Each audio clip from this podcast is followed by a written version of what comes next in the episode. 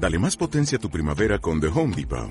Obtén una potencia similar a la de la gasolina para podar, recortar y soplar con el sistema OnePlus de 18 voltios de Ryobi desde solo 89 dólares. Potencia para podar un tercio de un acre con una carga.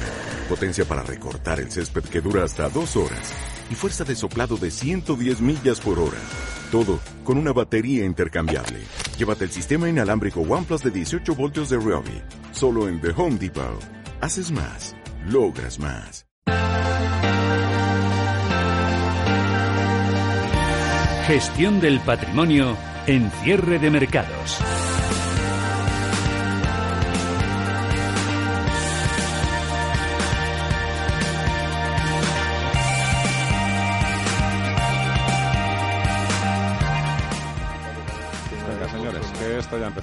Acércate un poquito el micro. Tamayo, José Antonio Tamayo, director general de mercados de GVC Gasco Valores. ¿Qué tal?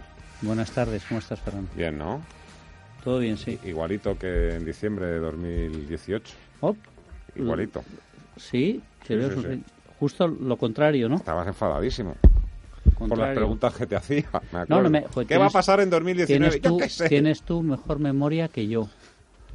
¿Tú Pero crees? claro, en diciembre del año pasado, yo creo que el mínimo lo tocamos en Bolsa Americana el día 24, el día Nochebuena. Sí, de Nochebuena. Famoso. el día Nochebuena.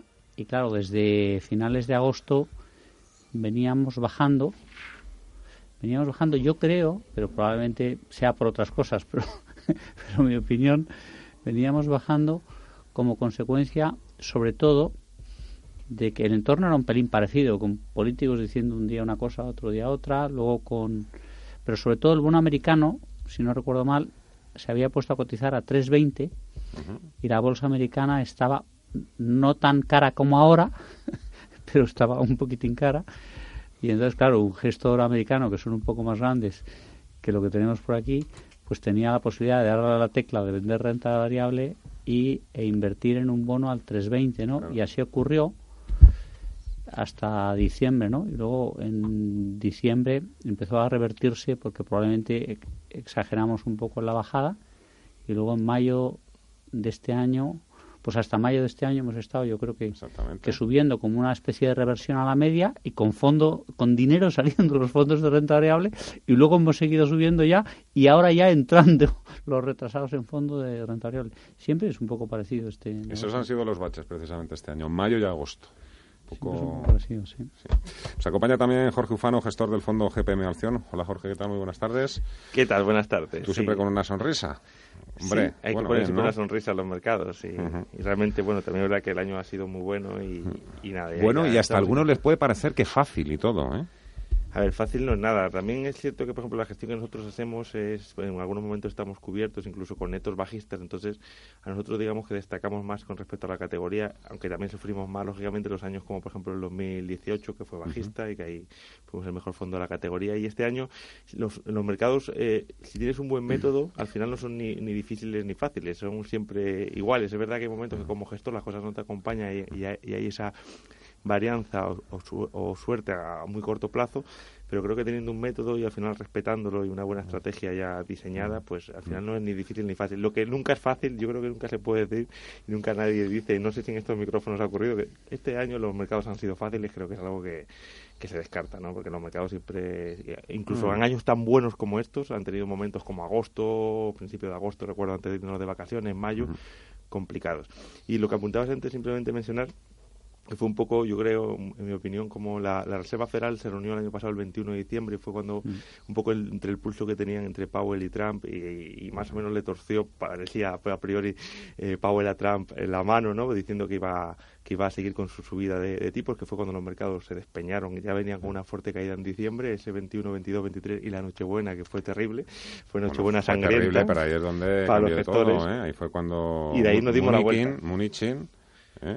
El asesor económico de Donald Trump, hizo una llamada a varios bancos de inversión, los JP Morgan, Goldman Sachs, Bank of America, se reunió con ellos, cenaron, algo debieron Sí, algo ocurrió hablar, porque- porque desde ahí ha sido Sí, Powell, fulgurante. sí, en una reunión que hacen siempre la Reserva Federal al principio de año, no sé si es el día 2 o el día 3 de enero, ya claudicó y ya dijo, bueno, aquí vamos a seguir nosotros, vamos a subir tipo de momento, pero no quiere decir que no cambiemos. Y ya pareció que en 10 días se asustó. Yo creo que se asustaron todos y cambiaron la- un poco la, la política monetaria y hemos estado todo el año este que se esperaban alguna subida de tipos y hemos estado casi todas las decisiones de la FED han sido bajadas o mantenerlos estables.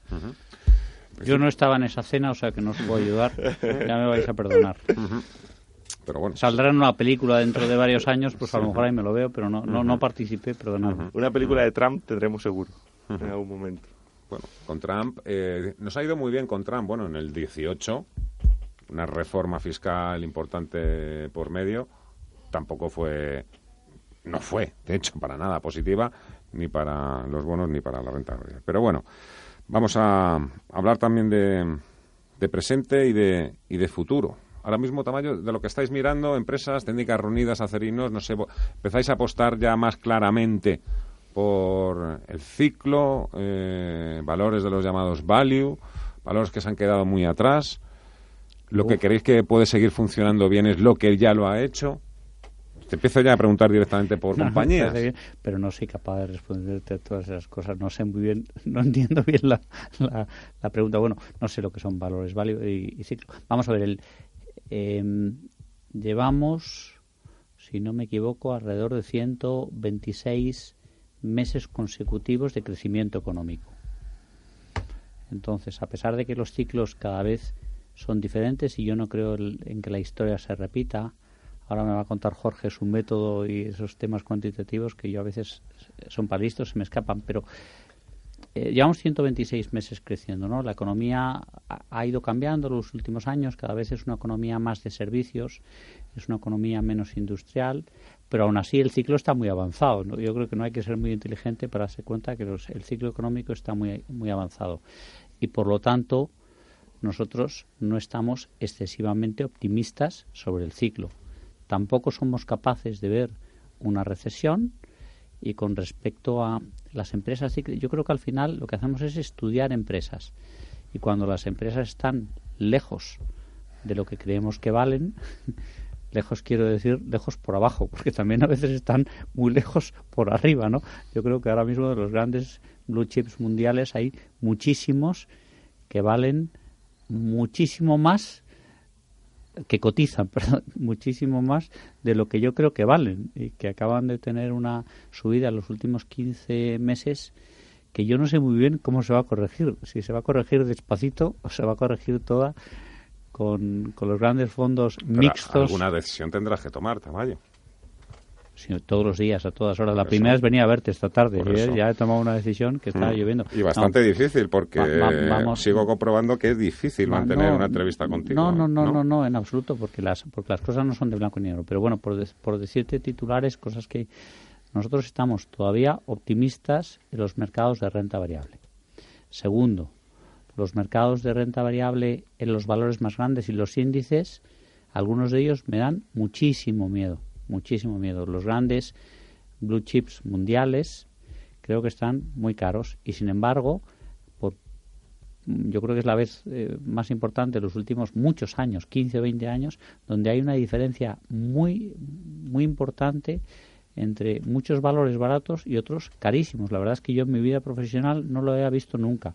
Y con una disfunción como consecuencia de lo que llamas, si quieres, inversión, no me gusta la palabra inversión pasiva, yo a veces lo llamo inversión obligada. Los tipos de interés tan bajos a veces impulsan a invertir en renta variable y dentro de un tiempo expulsarán. Bueno, pues ya te digo un escenario complejo, pero has citado dos valores, has citado, me parece que has dicho Acerinox, bueno, pues claramente todavía le vemos potencial, pero la verdad es que ha recorrido muchísimo los últimos tres meses y Técnicas Reunidas, pues es una de las compañías que no nos disgusta, pero que todavía este año no ha tenido un muy buen comportamiento. Y luego has dicho otra cosa, es los que han subido más van a seguir subiendo en general, es que la frase habría que entrar en nombres, pero yo te respondería que no. Tiene que ver con Los los, más grandes. fuertes, me refería a los más fuertes. ¿eh? Un poco. No, yo creo que los grandes, con la excepción quizás de ciertos sectores que tienen que ver con la energía o el sector petrolero, pues donde yo creo que no, no se está cerca de lo que valen, pero hay otros grandísimos sectores que tienen que ver con tecnología, sobre todo, que tienen que ver con consumo cíclico y consumo en general, que yo simplemente es que no soy capaz de entender las valoraciones en estos momentos. Te hablo de sectores, luego podemos hablar de las compañías concretas que, que quieras. Jorge. Sí, es cierto, comparto que ha habido como ese flujo grande, lo hemos comentado en otras ocasiones, de, de dinero a, compañías, por ejemplo, de, consumo, compañías que han actuado en muchos casos casi como pseudobonos, es decir, los que han huido de la renta fija porque ya no hay rentabilidad o porque no, no hay cupones, pues lo primero que han hecho probablemente asesorados por, por, sus, por sus asesores eh, eh, ha sido pues comprar acciones que repartan grandes dividendos y que se supone que no vayan a quebrar de aquí a 10 o 15 años, ¿no? Acciones como Coca-Cola, como Nestlé, como Nike y son compañías que al final son las que más se han revalorizado sobre todo este año no ha habido ese flujo y, y también quizás fruto de, de, la moda de la gestión pasiva esos flujos de dinero a este tipo de compañías y es cierto que aquellos valores que se, se, llaman comúnmente al menos aquí en España como valores value que también coincido en que muchas veces es complicado definir qué es exactamente un valor value pues se han visto más penalizados. Pero por ejemplo en nuestro caso nosotros al tener una inversión basada sobre todo en el momentum o la fortaleza alcista además de los lógicamente mirar todos los ratios fundamentales de las compañías que, que en la que invertimos, ¿no? es decir, una preselección a través de screening, lo que hacemos es intentar estar en aquellos índices y en aquellos valores que tengan un, comportamiento de, price momentum o, de precio relativo en comparación con otros valores o otros índices más fuerte, ¿no? Y actualmente, pues hemos, eh, eh, eh, lo comentamos también en la última ocasión, que habíamos empezado a entrar en Francia y en Suiza, en Europa, que por primera vez en dos o tres años nos empezaron a dar entradas en Europa. Hemos tenido siempre mucho sesgo a Estados Unidos porque es donde la tendencia nos ha marcado que teníamos que estar. También un poquito el mercado brasileño, que también sigue estando muy fuerte. De hecho, incluso el año pasado en esa caída del 2018 no cayó. Y actualmente pues tenemos un momento en el que rompiendo máximos y además estando en un periodo estacional desde principio de noviembre que es muy alcista hasta mediados de enero, pues yo creo que toca seguir invertido más o menos al máximo. Y también ya a nivel un poco político, pues, pues, que es una opinión más personal, que le hago menos caso, pero bueno, siempre puede estar ahí y lo comentamos muchas veces. Yo veo difícil que haya un gran batacazo, batacazo bursátil antes de, las elecciones en, Estados Unidos en noviembre del próximo año. Yo creo que puede haber caídas, lógicamente, las va a haber seguro de un 5 o 10%, pero más allá, sabiendo cómo Trump es capaz de utilizar todos sus todos sus contactos y todas sus trupalías para, para mover los mercados. Yo veo difícil que, que no utilice, no sé, una rebaja fiscal extra, algo, para que si los mercados empiezan a ir un poco a desmadre pueda llegar él, porque tiene que, o quiere ganar las elecciones y sabe que para los americanos la bolsa muy, muy influyente, muy importante y creo que va a poner todas las castañas ahí o todas las, pelotas en el fuego. Evidentemente la, la, economía no va a ser maravillosa, ni vamos a crecer a ritmos del 4, 5, 6%, eh, pero parece que el mayor peligro o uno de los mayores peligros que, de los que se habla precisamente en el 18 era ese riesgo de corrección. Eh, el que tenga la intención ahora mismo de cambiar de estrategia llega tarde. Lo digo porque precisamente en agosto ya hubo ahí también ese punto de inflexión en el que ya empezamos a ver también ese, esa rotación sectorial de... Es verdad, es verdad. Desde mitad de agosto, desde el 15 de agosto hicimos más o menos mínimos, creo yo. Y hemos visto cierta rotación hacia sectores y valores que yo creo que, o por lo menos para nuestros análisis, están más baratos. Y yo creo que eso debería continuar. También lo que acabáis de citar con respecto a ahora, después de la put de los banqueros centrales, parece ser que tenemos la put de Trump. Yo es que en esas cosas soy escéptico. Quiero decir, en una charla o en un café, pues sí, oye, pues da la sensación de que intentará hacer eso, pero hay fuerzas en el mundo muchísimo más importantes y yo no puedo invertir ni mis ahorros ni los de nadie por eso. Yo insisto, creo que hay sectores, valores y mercados que están carísimos, no hablo de caros, como consecuencia de lo que decía Jorge, que los tipos de interés están tan intervenidos que la inversa del valor de ese bono que emite Nestlé, pues te lleva a un valor del equity en el cual yo no soy capaz de invertir. Eh, bueno, pues, pues estoy dispuesto a ser paciente y mirar otras cosas, que por cierto hay muchísimas. Tampoco me voy a creer lo que voy a decir, ¿eh? pero igual que podría haber un ciclo alcista bursátil indefinido, ya lo hubo con los tipos de interés. Los tipos de interés llevan 30 años bajando. Es verdad. Sí, sí, los mercados de bonos llevan muchos años subiendo y, perfectamente podemos tener...